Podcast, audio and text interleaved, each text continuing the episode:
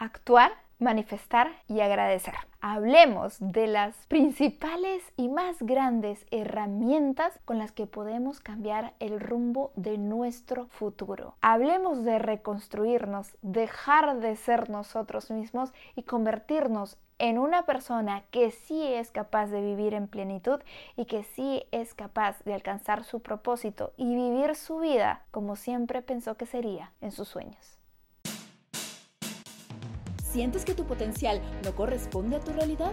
¿Sueñas con vivir tu pasión y sentirte alineada con tu esencia? Soy Iris Coelho, tu coach de acción para el cambio y me apasiona compartir consejos y herramientas que te ayuden a lograr tu independencia, empoderamiento y éxito.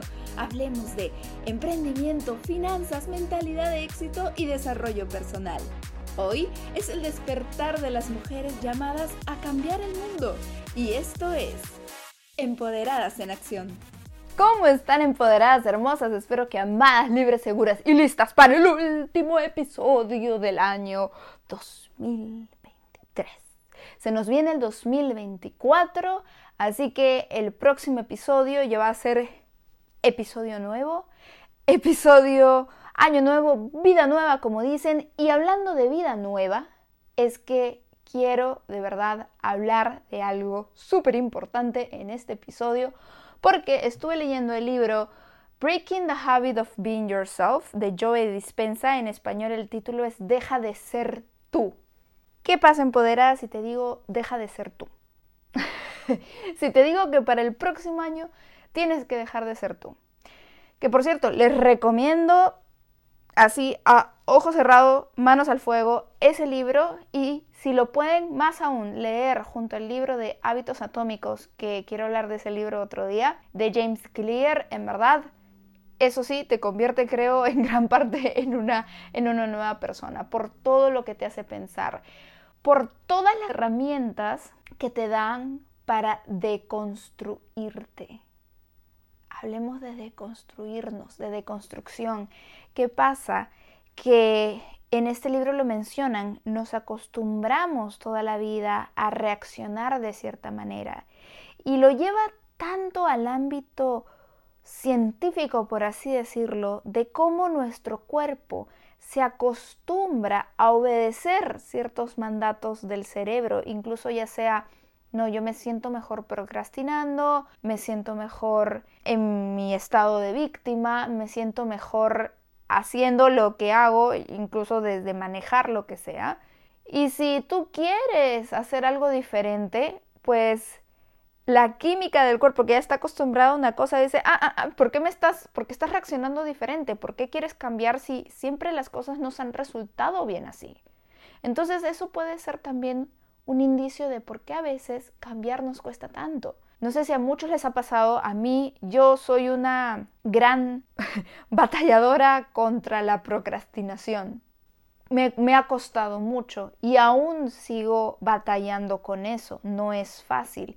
Y me doy cuenta que es como que cuando le haces caso a tu mente procrastinadora o a tu cuerpo, es como que entras en un área de confort. Esto es lo que me hace sentir bien, esto es lo, que me siento cómoda. Y en cambio, tomar acción, hacer lo que tienes que hacer, es como que todo tu cuerpo, uy, quieres agarrar el teléfono, quieres ir a comer, quieres ir a, a, distraerte con algo, quieres ir a limpiar, lo que sea. Algunos nos distraemos con comida, otros nos distraemos con el teléfono, otros nos distraemos con la computadora en el YouTube, otros nos distraemos con el televisor, con, con un libro que creo que es lo mejor, pero, pero igual nos, nos vivimos distrayendo.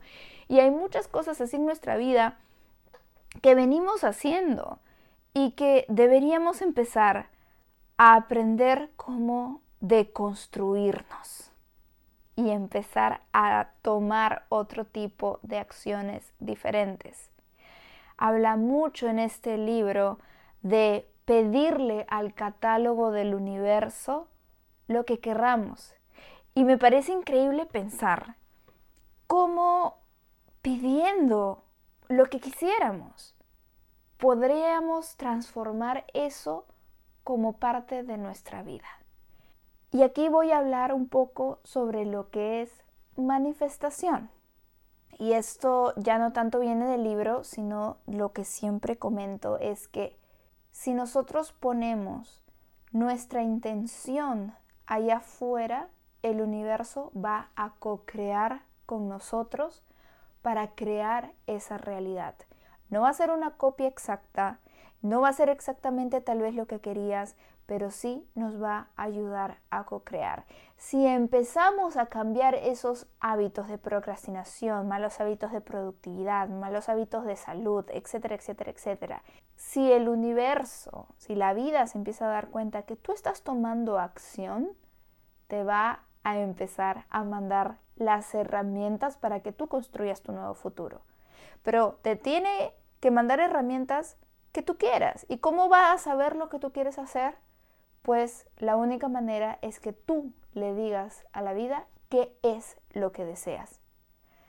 ¿Cómo se hace esto? Manifestando. Ya muchos han escuchado hablar de la manifestación. Pero en este episodio quiero enfocarme de manera clara, un poco paso a paso, bien simplecito, cómo debemos empezar a manifestar.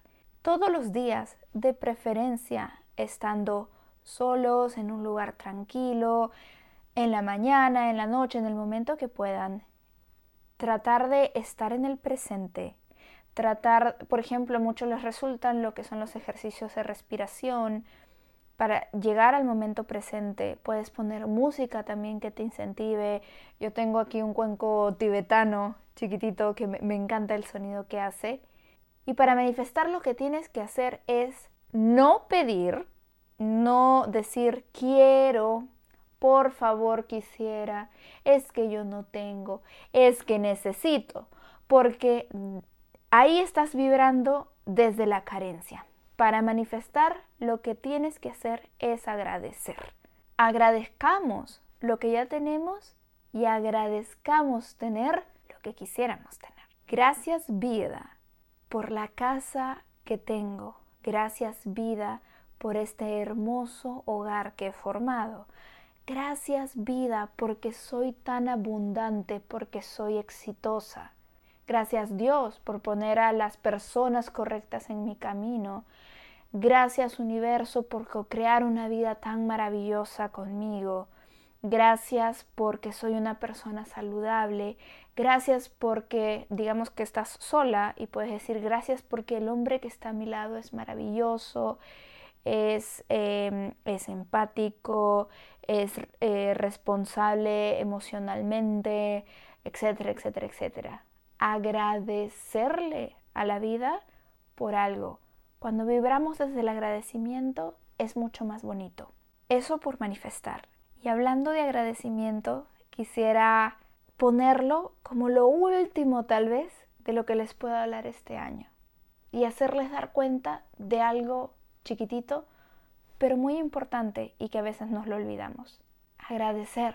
¿Te has puesto a pensar empoderada que la vida que tienes ahora tal vez sea el sueño de esa niña que fuiste tú en algún momento? Que tal vez de repente de niña soñabas con tener un auto porque tu familia no tenía los recursos para tener un auto y ahora tú lo tienes, pero nunca te has detenido para agradecerle a la vida por eso o que tal vez teniendo un auto muy viejito y que tú ahora tienes una 4x4, no te has parado para agradecerle a la vida eso. ¿No te has parado para darte cuenta todo lo que has avanzado? ¿Dónde estuvieron tus abuelos? Para muchos de nosotros, nuestros abuelos quizás se quedaron mucho más atrás. Muchos abuelos ni siquiera pudieron terminar el colegio. Nuestros padres avanzaron más. Y ahora nosotros, gracias a todo ese sacrificio, a todo ese camino ya avanzado, nosotros seguimos avanzando. O podemos cambiar el rumbo, podemos romper patrones, pero agradecer lo que ya tenemos. Agradecer si vivo en una zona de naturaleza, el olor a la leña, que es tan lindo, tan rico. Si vivo ya en la ciudad de mis sueños, agradecerle eso a la vida.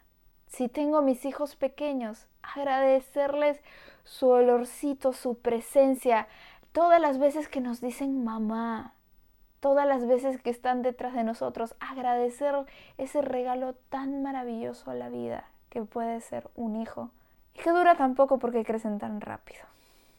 ¿Cuántas cosas tienes por agradecer. Y no simplemente es, oh sí, gracias, gracias vida, gracias Dios por lo que me has dado, sino realmente ser consciente de lo que tienes. Oh, no me había puesto a pensar que yo siempre deseé este auto y ahora lo tengo. Ajá, yo no me había puesto a pensar que, que yo soñaba de niña con, con tener mi departamento, vivir sola y ahora lo hago. Ay, yo siempre soñaba con tener mi grupo de amigas y ahora lo tengo. Yo siempre soñaba con poder salir a tales lugares, a este restaurante, ahora lo hago. ¿Verdad, no? Gracias. Y ser consciente de lo que tienes.